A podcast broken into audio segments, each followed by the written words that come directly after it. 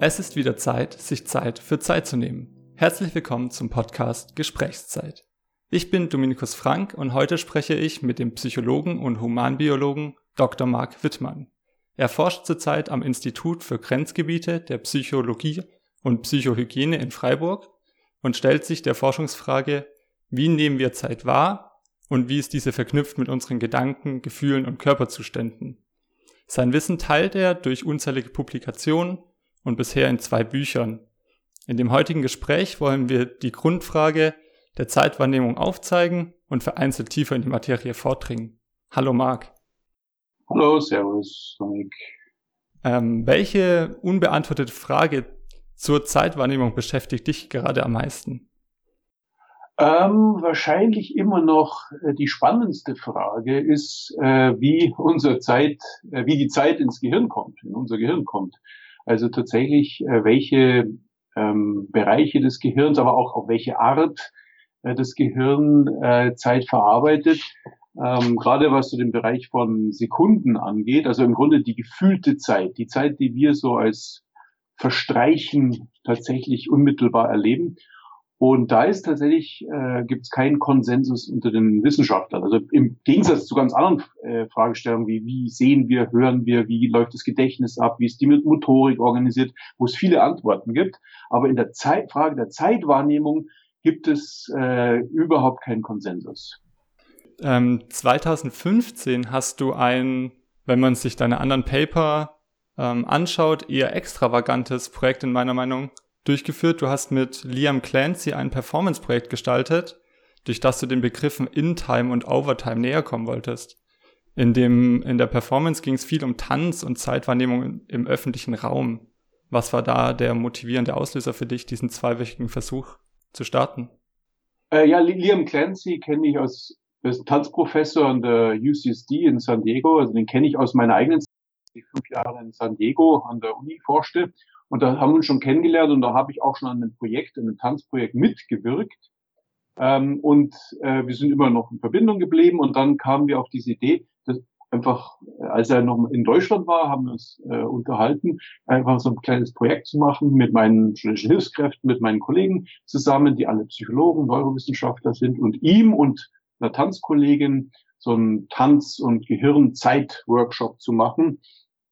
Und das Lustige war, das haben wir dann in einer Fahrschule gemacht, die immer vormittags leer war. So also jeden Vormittag über zwei Wochen hinweg dort äh, ja, wenn man so will, so Tanz, Meditation, Körperwahrnehmungssymposien äh, abgehalten haben, wo wir auch teilweise theoretisch über wie was ist, wie ist die Zeit und äh, der Körper im Körper verankert, dann aber vor allem praktisch äh, Achtsamkeitsübungen, Tanzübungen, Tanzperformances gemacht haben und dann aber auch in die Umwelt hinausgegangen sind, dass wir sogar auch den Fahrschulraum verlassen haben und dann in der Umgebung, einem sehr frequentierten, verkehrsreichen Platz äh, unsere Tanzperformance weiterführt. Und das ist auch alles dokumentiert in einem, äh, ja, in einem kleinen Film, der existiert.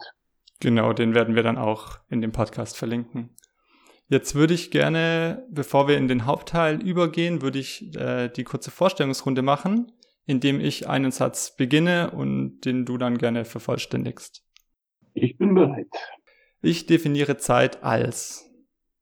Äh, Zeit ist im Grunde alles das, was sich verändert. Und da sich alles dauernd und immer verändert, ist alles, wenn man so will, Zeit oder alles der Zeit unterworfen. Alles verändert sich und damit ist alles zeitlich. Für mich ist Zeit am wertvollsten, wenn ich. Ähm, wenn ich sie tatsächlich spüren kann und dann am, am liebsten vielleicht mit Menschen, mit denen ich wohlfühle und wir die völlige freie Zeit haben und in diesem Wohlfühlen zusammen die Zeit verbringen. Mein Zeitgeber ist.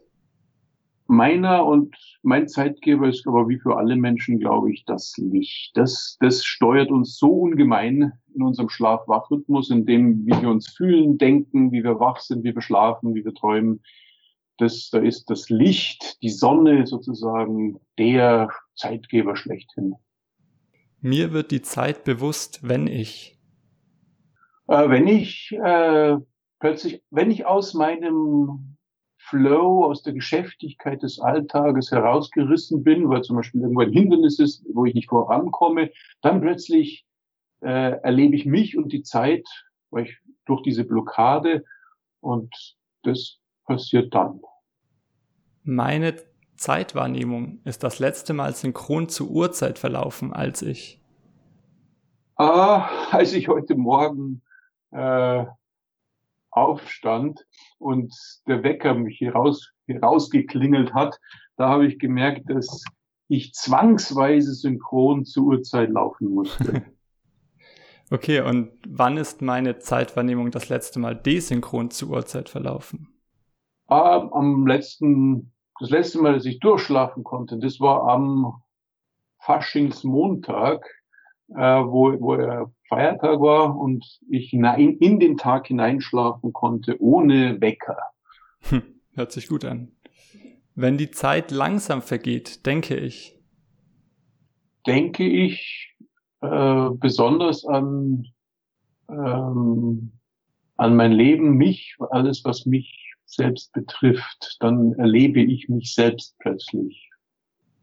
Ich habe die Zeitwahrnehmung anderer Menschen beeinflusst, indem ich ja, zum Beispiel, indem sie warten lassen, dann plötzlich bemerken sie sich selbst, diese anderen Leute, weil sie auf mich warten müssen. Mhm. Die letzte Frage ist eine schlichte Ja-Nein-Frage. Glaubst du, dass Designer oder andere Personen deine Zeitwahrnehmung bewusst gestalten können? Genau, meine Zeit bin ich und ich bin der Hauptgestalter, aber die, die Designer können die Zeit deutlich ähm, angenehm oder unangenehm äh, gestalten? Eindeutig ja. Okay. In deiner Forschung befasst du dich vor allem eben mit der Frage, wie kommen wir zu dem Bewusstsein von Zeit? Ähm, wir wollen in dem Gespräch der Frage ein bisschen näher kommen. Willst du zu Beginn deine Grundannahme, wenn es denn eine gibt, ähm, nennen, auf die du dich berufst, wenn du erklären sollst, wie wir Zeit wahrnehmen? Ähm, ich ich würde es folgendermaßen formulieren, dass wir durch unsere Körperlichkeit zu unserem Gefühl von Zeit kommen. Also Körperlichkeit meint tatsächlich, also im Bereich von Sekunden, also im Bereich von einem Zeitraum, den wir als zeitverstreichend erleben, ähm, wo Veränderungen, wo wir Veränderungen erleben, wo wir Zeit bewusst wahrnehmen, das ist so der Bereich von Sekunden, vielleicht bis Minuten. Da würde ich sagen, dass wir dadurch unsere, durch unsere eigene Körperlichkeit und damit auch verbunden mit den Gehirnregionen, die die Körpersignale verarbeiten, Stichwort der insulare Kortex, ähm, das verarbeiten. Okay, du hast es vorhin schon mal kurz erwähnt, ähm, dass Zeit immer vergeht und durch verschiedene Zustände der Zeitfluss bewusst wird. Können wir denn Zeit überhaupt unmittelbar wahrnehmen oder ist es generell ein mittelbares Erleben von Veränderungen? Ich würde es genauso ausdrücken, wie Sie es jetzt gesagt haben, mit äh, dem Zeit wird unmittelbar erlebt, ähm, aber nicht jetzt irgendwie als Uhrzeit, so dass als, als ob es irgendwo so ein Wecker gibt, der irgendwie Tick-Tack macht in unserem Gehirn, sondern über unsere Körperlichkeit, über unsere Körpersignale, die äh, vom Körper, ähm, äh, also der Körper sendet die Signale, die im, im Gehirn aufgenommen werden und diese Veränderung der Körperlichkeit ist immer da und diese Veränderung, die definiert unsere Zeit. Denn wir können uns ja vorstellen, wir können unsere Augen zumachen. Zum Beispiel diesen Floating Tank, Samadhi Tanks, wie sie auch genannt wird, werden, wo man in einem warmen Wasser liegt, ähm, es ist, der Deckel geht zu, es ist dunkel, ich höre nichts, ich sehe nichts. Die Körpergrenzen verschwimmen, weil Körpertemperatur herrscht. Ich liege so in so diesem salzgesättigten Wasser, spüre dann die äußere, äh, äußere Körperreize nicht mehr. Nur noch meine inneren Körperreize sind da. Und trotz dann, besonders vor allem auch am Anfang, nehme ich die Zeit wahr. Warum? Weil diese, diese Interozeption, wie es heißt, also die Körperwahrnehmung noch da ist. Das macht unser Zeitgefühl aus. Okay. Ähm, welches war denn dann in deiner Forschung bisher dein so größtes Aha-Erlebnis?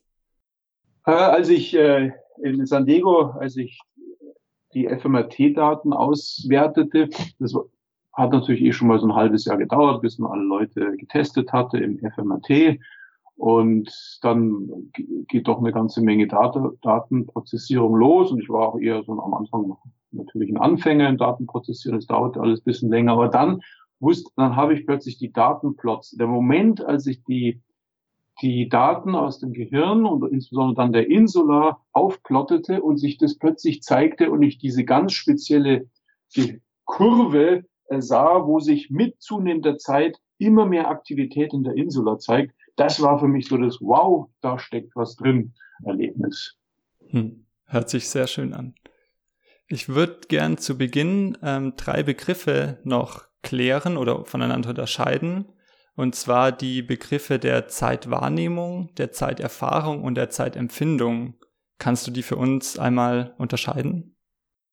Ah, das sind, glaube ich, jetzt so äh, theoretische Begrifflichkeiten. Zeitwahrnehmung ist der Überbegriff, dass man einfach sagt, okay, ähnlich wie ich äh, Objektwahrnehmung, Farbwahrnehmung habe, äh, vielleicht Musikwahrnehmung, also Eindrücke aus der Umwelt aufnehme, so kann ich auch irgendwie äh, Zeit äh, wahrnehmen, wobei es gar nicht definiert ist. Das ist genau die Frage, ja, wie komme ich überhaupt zur Zeit? Denn ich habe ja kein Objekt. Bei der Musikwahrnehmung kann ich sagen, ja, da gibt's ja tatsächlich die Schallwellen, also die, oder sagen wir mal das Orchester, das jetzt gerade spielt. Äh, bei der Farbwahrnehmung kann ich auf den Farbflecken deuten. Bei der Zeit ist es aber nicht so. Ich kann nirgends hindeuten. Ja, ich habe ein anderes Problem. Aber dennoch kann ich unmittelbar von der Zeitwahrnehmung sprechen. Das ist quasi so die, die Klassifikation in Wahrnehmung, Kognition, Motorik etc. Da fällt dann Zeitwahrnehmung rein in die Unterwahrnehmung. Und Zeitempfinden zeigt einfach schon, denke ich, das, das sind ja alles umgangssprachliche Begriffe, dass äh, Zeit eben nicht ein Objekt außerhalb meiner selbst ist, sondern tatsächlich viel mit unseren Gefühlen zu tun hat. Also Körpergefühlen natürlich, aber auch mit unseren emotionalen, mit unseren Emotionen, weil Zeit ja ganz stark äh, fluktuiert, abhängig davon, wie ich mich gerade fühle, wie ich gerade empfinde. Mhm. Warum genau hast du den, den Begriff des Empfindens in deinem Untertitel gefühlte Zeit kleine Psychologie des Zeitempfindens gewählt? Äh, ja, also weil, weil es halt das Zeitempfinden, das da ist das quasi dann eben enthalten, dieses Gefühl, die gefühlte Zeit, also dass sie aus dem Inneren, aus mir selber kommt. Ja. Und das, das passte dann genau zu dem Thema auch des Buches, wo es ja um Körperzeit und emotionale Zeit geht.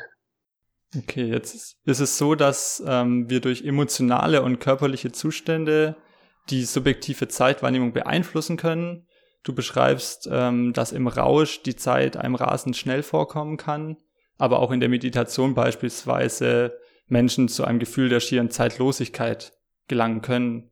Wieso ändert sich unsere Zeitwahrnehmung überhaupt, beziehungsweise warum oder kann man Einfluss auf sie nehmen? Ja, ich denke, ähm, so im, im Alltag wird es ähm, ganz bewusst. Ja, also wenn ich auf die Zeit achte, dann vergeht sie langsam. Und das passiert typischerweise natürlich in der Wartezeit. Ja. Also ich warte auf der Bus, der kommt, auf den Bus, der kommt nicht. Es ist auch noch kalt draußen vielleicht. Ich spüre irgendwie die, meine, die Kälte. Und ich bin ganz auf die Zeit fixiert. Wobei, die Frage ist wieder, ja, worauf achte ich denn, wenn ich auf die Zeit achte? Also jetzt, wenn ich keine Uhr bei mir habe, dann kann ich auch nicht sagen, ich achte auf die Uhr, sondern ich achte auf, ja, auf was achte ich dann eigentlich auf mich und meine eigene Zeit, ja, also meine Körperzeit vielleicht, ja.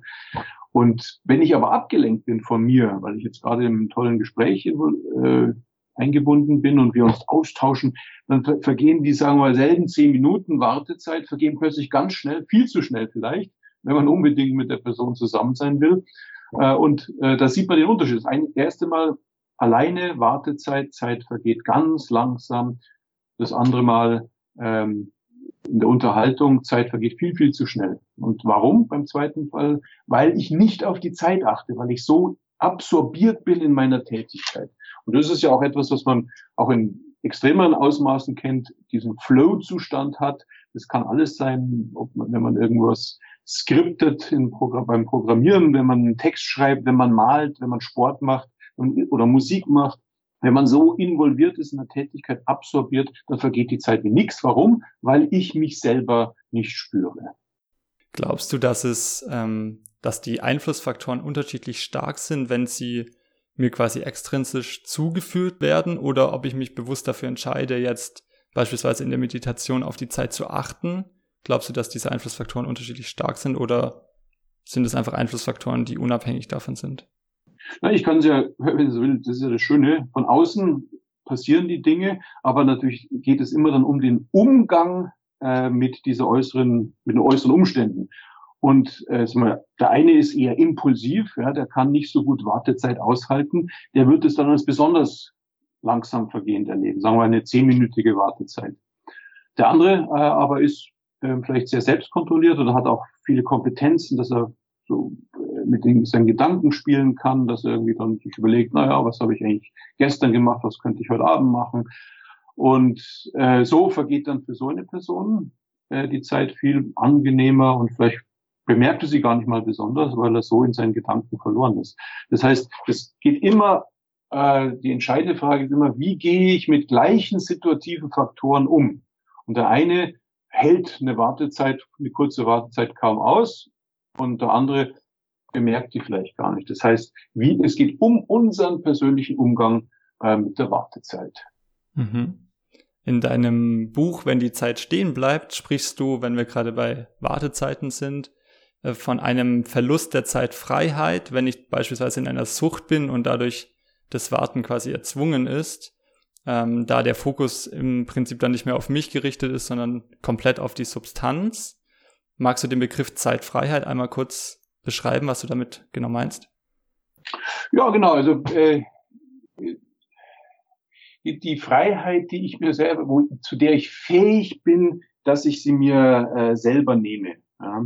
Also dass ich äh, mit oder frei bin im Umgang mit der Zeit. Das ist die die Zeitfreiheit. Dass diese äußeren Umstände die ich ja nicht ändern kann. Ja? Also weil, weil plötzlich dazu kommt nicht, das kann ich nicht ändern.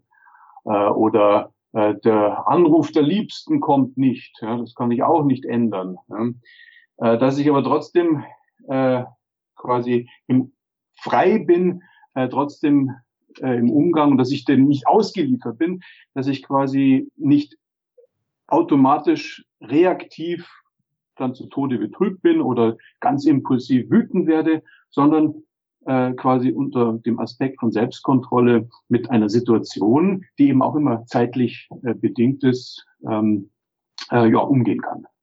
Würdest du dann sagen, ähm, dass wir in den letzten Jahren eine Entwicklung gesehen haben in der Zeitfreiheit? Hat sie abgenommen, zugenommen? Gerade wenn wir über Digitalisierung sprechen oder die, wenn man so sagen will, die Sucht nach sozialer Aufmerksamkeit? Also ich denke, die, insgesamt hat die Freiheit ja wesentlich zugenommen. Ja? Also ich denke noch, ich habe sogar noch erlebt, dass ich Samstagmorgen in, in die Schule gegangen bin, alle zwei Wochen. Ähm, und heute kriegst kaum noch ein Handwerker irgendwie Freitagmittag. Ja? Das heißt, äh, die Leute haben, wenn man so will, zweieinhalb Tage Urlaub jede Woche. Ja? Und das ist un unglaublich viel freie Zeit, die man hat. Ja? Eigentlich. Ja? Nur die Leute, ähm, könnte man jetzt wieder argumentieren, mit dieser und plus plus den technologischen Fortschritten, dass eine Hausfrau oder der Hausmann nicht mehr sieben Stunden am Tag irgendwie Wäsche wäscht und kocht und sonst irgendwas macht, weil er nur noch Knöpfchen drückt und alles von alleine geschieht. Ja. Also immer mehr eigentlich Freiheit entsteht, aber wir füllen diese leeren Zeiten immer wieder mit anderen Tätigkeiten. Und äh, durch diese zunehmende, auch medialisierte Technologie, äh, lenken wir uns auch immer mehr ab. Also wir, wir erleben diese freie Zeit auch gar nicht mehr so, weil sie durchgetaktet ist, auch schon wieder mit Freizeittätigkeiten ähm, oder die zehn Minuten im Bus, die ich fahre, das erlebe ich ja auch häufig, oder das erleben ja alle, dass fünf Leute steigen an der Bushaltestelle ein, setzen sich und dann wie in einer Tanzchoreografie zücken sie gleichzeitig ihr Handy und schauen drauf dass also selbst so kurze Zeiten schon wieder gefüllt werden. Das heißt, obwohl wir eigentlich viel immer mehr freie Zeit haben, füllen wir sie immer wieder und erleben diese freie Zeit äh, vielleicht gar nicht mehr so intensiv. Ja, genau. Gerade deswegen vielleicht auch gibt's ja auch immer mehr den Gegentrend der Achtsamkeit und Entschleunigung. Würdest du sagen, dass es äh, negative Folgen gibt, wenn ich ein niedriges Zeitbewusstsein besitze? Ja, man kann, kann natürlich argumentieren, dass, äh, dass wir vielleicht immer weniger unser selber, uns selbst bewusst sind. Das wäre so die Kritik. Wenn wir immer abgelenkt sind von uns, wie sollen wir uns überhaupt noch erleben? Äh, wie sollen wir uns ja überhaupt selbst verstehen? Ja? Und auch da, das ist das eine, das ist die Kritik. Das andere ist, dass wir, wenn man so will, auch immer dann impulsiver werden, weil wir immer weniger freie und leere Zeit aushalten können, weil sie sonst jetzt immer mehr gefüllt wird. Und wenn wir dann, sagen wir, wir haben jetzt noch vergessen, unser Handy aufzuladen und haben dann eine echte leere Zeit, dass wir damit gar nicht mehr, überhaupt nicht mehr umgehen können. Das wäre so eine, eine Kritik, dass wir mit leerer Zeit immer mehr, wir verlernen immer mehr äh, den Umgang mit leerer Zeit. Mhm. Würdest du sagen, dass es eine Aufgabe ist, dem entgegenzuwirken, gerade vielleicht auch als Gestalter oder durch du durch deine Forschungen? Weil du ist eine normative Sache. Ja? Das ist, ich kann es halt konstatieren. Ähm, was natürlich jeder Mensch damit macht, ist natürlich eine andere Sache. Ich kann natürlich dann nur von meinem eigenen Leben berichten oder kann eben sagen, was es vielleicht mit äh, Menschen macht. Und da muss dann jeder seine eigenen Schlüsse ziehen. Äh, aber ich denke schon, ähm, also im Sinne einer sogenannten, also Psychohygiene, ja, in Englisch ist es ein schöneres Wort, Mental Health, ja, äh, dass es denen schon zuträglich ist, wenn wir lernen eigentlich, wenn wir lernen, mit uns selber gelassen umzugehen oder gelassen leere Zeit, die ja Langeweile auch Langeweile auszuhalten. Also man könnte, oder man könnte sogar unter einem positiven Gesichtspunkt sagen, nur durch Langeweile entsteht Kreativität, nur durch Langeweile entstehen ähm, kreative Entscheidungsprozesse kommen wir oft zu Lösungen. Häufig brauchen wir einfach mal so einen, irgendwie einen langweiligen Nachmittag, äh, sonntags vielleicht verbracht, wo wir nicht so recht wissen, was wir wollen. Und dann plötzlich kommt eine zündende Idee. Weil wenn wir uns immer quasi immer ständig nur Input, Input, Input haben, äh, können wir gar nicht äh, äh, quasi die, die Dinge richtig verarbeiten, weil schon wieder der nächste Input kommt. Und wir müssen quasi auch, wenn man so will, unserem Hinterstübchen Zeit lassen, ähm, zu, zu arbeiten und zu kreativen Lösungen zu kommen.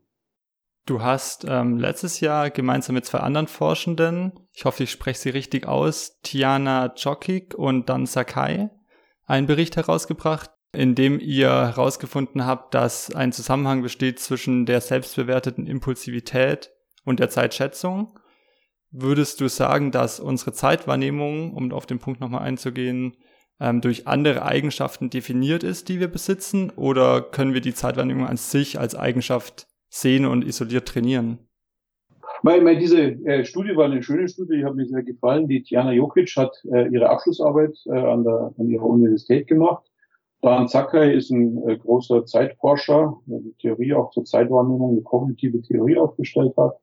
Und wir hatten schon längst überlegt, der Dan Sacker und ich, wir sollten jetzt mal so eine echte Wartezeitstudie machen. Das ist auch so ein bisschen das Problem äh, in der Forschung, dass es so ein bisschen von Nerds äh, geführt ist, die dann irgendwie ihre äh, Knöpfchen drück Computerpsychologie machen, wo die Leute dann schnelle Reaktionszeiten bringen und die sagen, das hat was mit Zeitwahrnehmung zu tun, wenn die Leute 500 Millisekunden Intervalle äh, produzieren sollen. Aber eigentlich im richtigen Leben geht es immer darum, dass man wirklich lange Zeitintervalle erfährt. Ja? Und äh, wie gehen eigentlich Menschen damit um? Ja? Und in so einem praktischen Kontext haben wir deswegen Leute tatsächlich siebeneinhalb Minuten warten lassen. Dann so eine Cover Story, wo wir sagen, okay, warten Sie bitte noch. Äh, wir haben gerade noch einen Studenten im Labor und wir holen Sie aber dann gleich ab.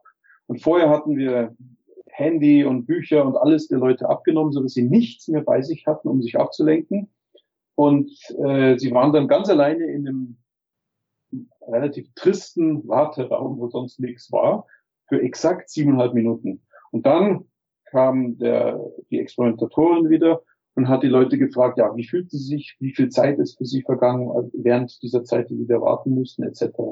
Und vorher hatten wir auch noch von den Personen dann die Fragebögen ihren Grad der Impulsivität äh, abgegriffen äh, und dann mussten, merken wir, also je unangenehmer für die Leute das Warten war, desto länger haben sie es eingeschätzt Und weiterhin, je impulsiver sie in der Selbsteinschätzung waren, desto unangenehmer war für sie das Warten und desto mehr haben sie die Zeit überschätzt. Und das kann man sagen, ist jetzt nicht so wahnsinnig überraschend, aber de facto ist es, glaube ich, wirklich so, dass das die allererste Studie überhaupt war, in einer richtigen Wartesituation die Leute abzufragen, wie sie die empfinden und mit welchen äh, auch äh, individuellen Eigenschaften das zusammenhängt. Und äh, deswegen ist die Studie eigentlich auch für mich jetzt was Besonderes. Wir haben es auch jetzt wiederholt und es kommen im Grunde die gleichen Ergebnisse raus. Das ist ja auch wichtig in der Psychologie, weil die Reproduzierbarkeit von Ergebnissen in der experimentellen Psychologie gar nicht so, da schaut es gar nicht so gut aus aber wir konnten es replizieren, auch nochmal mit anderen Eigenschaftsmaßen konnten wir zeigen, Leute, die mehr Selbstkontrolle haben, also jetzt von der anderen Seite her gedacht, also Impulsivität als Gegensatz zur Selbstkontrolle, emotionale und kognitive Selbstkontrolle, die die mehr haben, für die ist dann diese Wartezeit angenehmer und für die ist auch, vergeht die Zeit auch schneller dann. Das heißt auch wieder, auch diese Wartezeit, wenn man so will, obwohl sie von außen aufoktroyiert wird, wie es ja täglich passiert, ist abhängig, wird in Abhängigkeit von unserem eigenen Umgang, Fähigkeiten im Umgang mit solchen Stressoren äh, moduliert. Und wenn wir äh, quasi mehr selbstkontrollierter sind, dann vergeht die Zeit angenehmer und schneller. Jetzt sind wir gerade ja hauptsächlich in dem im Minutenbereich. Gehen wir mal eine, eine Stufe größer. In deinem Blog auf Psychology Today ähm, schreibst du über oder darüber, wie Zeitwahrnehmung ähm, die Welt retten kann. Und ähm, beschreibst, dass eine Zukunftsorientierung und Achtsamkeit der Gegenwart positive Indikatoren für ein nachhaltiges Verhalten sind. Ähm, heißt es, dass du der Meinung bist, dass wir uns als, als, als Menschheit, als Kollektiv in eine bestimmte Richtung entwickeln sollten, was unsere Zeitwahrnehmung angeht? Ja, das ist äh, wie äh, mit, mit vielen Dingen anderen auch, äh, mit vielen anderen Dingen auch, ja. Also ich muss immer eine gewisse Zukunftsorientierung haben, äh, auch zum Beispiel bezogen auf meine Gesundheit. Ja.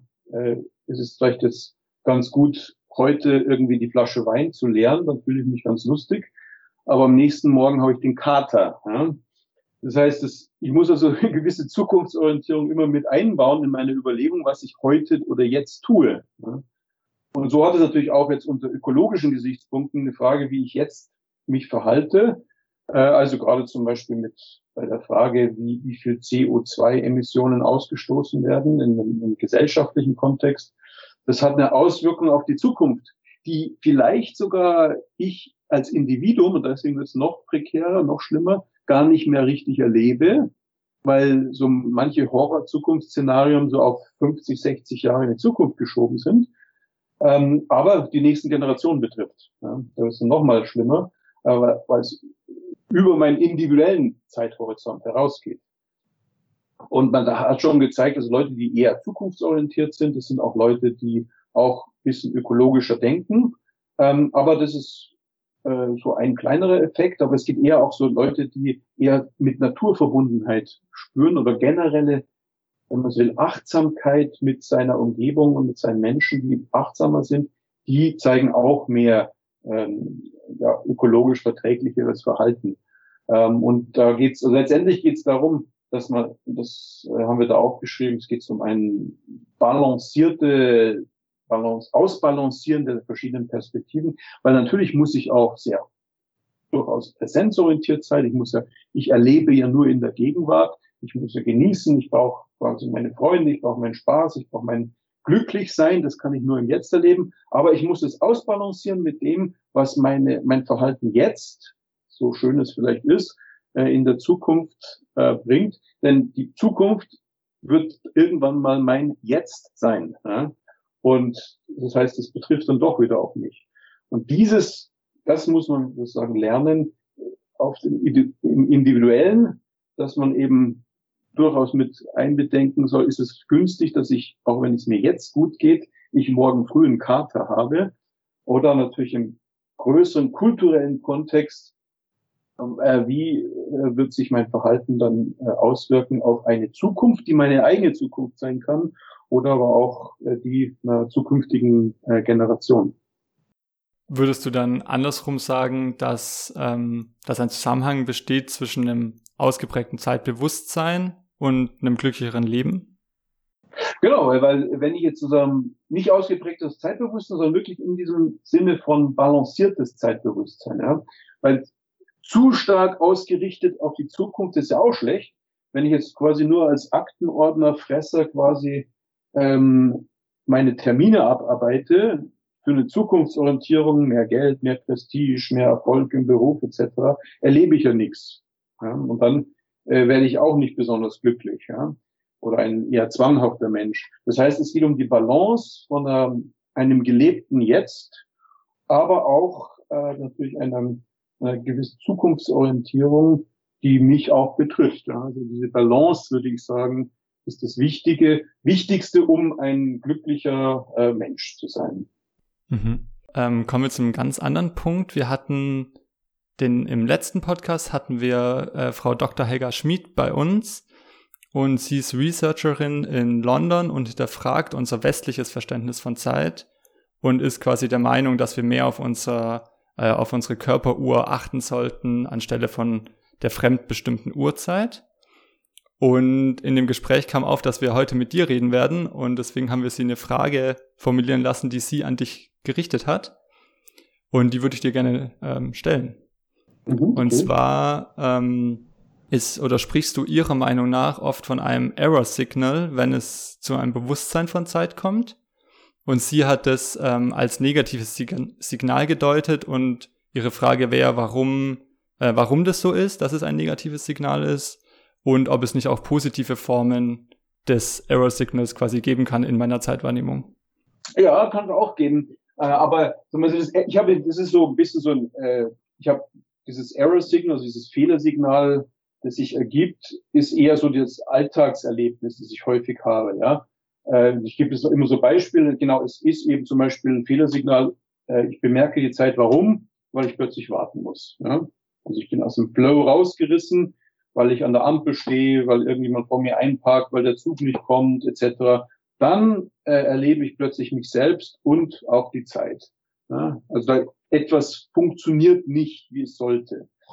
Kann auch umgekehrt sein, dass etwas zu schnell passiert. Ich äh, gebe dann gern das Beispiel, ähm, als ich ähm, umgekehrt, also als ich zum ersten Mal in Amerika war und äh, dann im Restaurant war, war ein feines Restaurant und Geburtstagsessen. Und dann haben wir die Dinge bestellt und dann haben wir kaum angefangen zu reden, zack, kam schon der erste Gang. Also wir hatten gar nicht, das war viel zu schnell. Ja. Wir hatten, da hätte man sich jetzt eher Zeit nehmen wollen und ein bisschen beim Glas Wein, ein bisschen ratschen. Und dann plötzlich kam das, der erste Gang, wie es häufig ist in Amerika, wo alles schneller läuft. Da war es quasi zu schnell. Also auch wieder, wenn man so will, so eine Art Fehlersignal, oh, das ist jetzt viel zu schnell. Mhm. Und das ist halt einfach was einfach sehr häufig passiert. Ja.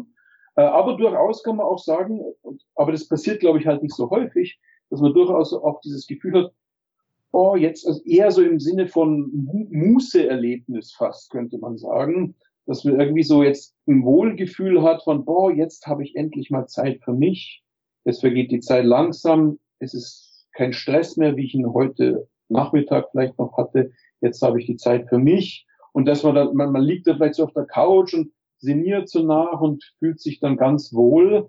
Und da könnte man sagen, ist dann, wenn man dann dieses Zeitgefühl hat, ein sehr positives äh, Zeitgefühl. Mhm. Würdest du dann sagen, dass man dieses positive Zeitgefühl überhaupt künstlich quasi erzeugen kann? Also wenn ich vom Error-Signal ähm, spreche, dann ist es ja meistens irgendwie ein Cut, ein, ein Schockerlebnis. Kann ich denn das positive Erlebnis dann überhaupt erschaffen oder ist es eher was, was passiert dadurch, dass kein Schock zustande kommt? Äh, nein, nicht, sondern die Abwesenheit von Stress zum Beispiel. Das ist ja, was man häufig hat. Man genau. hat zum Beispiel, äh, es ist jetzt zwei Monate für eine Prüfung gelernt und dann ist die Prüfung rum und dann wacht man so am nächsten Morgen auf und denkt, ach, wie schön, das ist alles rum, die Prüfung ist relativ gut gelaufen und man hat es den freien Tag und es ist eher die Abwesenheit äh, von quasi zeitlichem Stress äh, der mich dann zu so einem positiven Mußerlebnis führt. Das ist das eine. Aber das andere ist durchaus, dass man das ja auch äh, gestalten lernen kann. Also so eine Art paradoxe Intervention, die man anderen, aber auch sich selber äh, geben kann, ist, wenn man merkt irgendwie, ähm, oh, jetzt nervt es einem schon wieder, dass man jetzt äh, in dieser langen Supermarktschlange ist, ja, dass ich mir dann selber sage, jetzt, Moment, jetzt, jetzt habe ich doch, sonst beschwere ich mich immer, dass die Zeit zu schnell vergeht und dass alles so hektisch ist. Jetzt habe ich mal die Zeit für mich. De facto ist es ja so, dass das vielleicht auch nur dreieinhalb Minuten sind, die ich da in dieser Schlange warten muss. Ähm, es kommt mir nur so lange vor, subjektiv, weil äh, ich jetzt quasi aus dem Flow raus bin und jetzt in dieser Schlange stehe, diese Wartezeit spüre, mich spüre und sich Zeit dehnt. Aber de facto ist es gar nicht lang. Und so kann ich mich dann quasi selber umstrukturieren und sage, okay, jetzt toll, jetzt genieße ich das mal, jetzt habe ich einfach mal drei Minuten Ruhe. Ja, und so kann man natürlich auch wieder im Sinne von Zeitfreiheit, dass ich den Dingen nicht ausgeliefert bin, ähm, mir äh, so Strategien zurechtlegen, wo ich immer wieder so gleiche Momente raussuche und sage, ah, oh, das genieße ich jetzt. Jetzt habe ich meine Ruhe. Ja. Jetzt ähm, hast du die Frage von Helga Schmid bekommen. Unser nächster ähm, Podcast-Gast ist äh, Alexander Pochey. Er ist langjähriger Zen-Meister. Und da wäre die Frage, ob du ihm gerne eine Frage stellen würdest, die wir dann, die wir ihm dann im nächsten Podcast stellen bezüglich der Zeitwahrnehmung. Ja, kann ich gerne. Ob äh, zwar, äh, weil ich hatte schon mal ein, ein, ein Gespräch mit einem ganz erfahrenen ähm, Meistermeditierer einer tibetischen Meditationsrichtung. Äh, und der meinte auch, der also wirklich über Jahre hinweg fast den ganzen Tag meditierte, ob für ihn der gefühlte Zeitverlauf des Lebens, ob das für ihn auch schnell vergeht. Und das ist ja so ein, ein Gefühl, dass die meisten Menschen, wenn sie älter werden, haben, dass die Zeit immer schneller vergeht und auch, dass zum Beispiel das letzte Jahr, die letzten zehn Jahre sehr, sehr schnell vergangen sind. Ob das auch ein Phänomen ist, etwas ist, das er selber auch erlebt, dass die Zeit sehr schnell vergeht oder ob es vielleicht sogar schneller vergeht durch seine Praxis oder langsamer jetzt vergeht äh, durch seine Praxis. Okay, ja, das ist ähm, die perfekte Überleitung zu unserer letzten Frage, weil wir dich auch fragen wollten, ob du durch deine Forschung quasi, die jetzt ja auch schon äh, einige Jahre andauert, ähm, eine Änderung in deiner eigenen Zeitwahrnehmung wahrgenommen hast. Ähm, ich glaube, dadurch, dass ich mich mehr damit beschäftige, bin ich mir dessen mehr bewusst. Ähm, und im Kleinen, also im, im Bereich äh, dass ich mich öfters vielleicht aus dem Flow, äh, nicht aus dem Flow, das ist falsch gesagt natürlich, weil der Flow was Positives ist, aber dass ich mich so aus dem Autopilot-Modus öfters raushole. Das ist, glaube ich, was öfters passiert. Ich hole mich aus dem Autopilot-Modus raus ähm, und erlebe dann Zeit mehr, erlebe mich selbst mehr, bin dann achtsamer, wenn man so will. Aber so auf die auf die mehr existenzielle Frage hin mit der Zeit, wie sie sich im Leben äh, verändert, merke ich schon, dass für mich die Zeit auch immer schneller vergeht und dann sehr schnell vergeht. Ja. Und dass das vor allem durch Veränderungen im Leben nur verlangsamt werden kann. Also ich, als ich nach San Diego ging, das erste Jahr war unglaublich langsam. Verging unglaublich langsam. Und als ich dann nach fünf Jahren San Diego jetzt nach Freiburg kam, das erste Jahr in Freiburg war, da war es auch so. Unglaublich langsam verging das erste Jahr. Klar, du hast neue, eine neue Umgebung, neue Leute, vielleicht eine neue Sprache, alles ist neu, neuen, neue Wohnung etc. Alles ist dann neu und besonders und das wird besonders im Gedächtnis abgespeichert und so dehnt sich Zeit. Aber jetzt bin ich doch schon wieder neun Jahre in Freiburg. Das ist eigentlich der längste Zeitraum, den ich je in meinem Leben hatte, dass ich kontinuierlich äh, an einem Arbeitsort bin oder eine Arbeitsstelle habe an einem Ort. Und jetzt vergeht die Zeit doch auch wieder sehr schnell. Natürlich, weil die Routinen des allseits Bekannten, derselbe Arbeitsweg, dieselben Routinen natürlich schon sehr greift. Also die Zeit vergeht für mich deswegen genauso schnell wie für andere Leute auch. Vielen Dank dir, Marc. Mhm, ist recht, gut. Das war Gesprächszeit mit Dr. Marc Wittmann, ein Podcast von Dominikus Frank und Alisa Bär.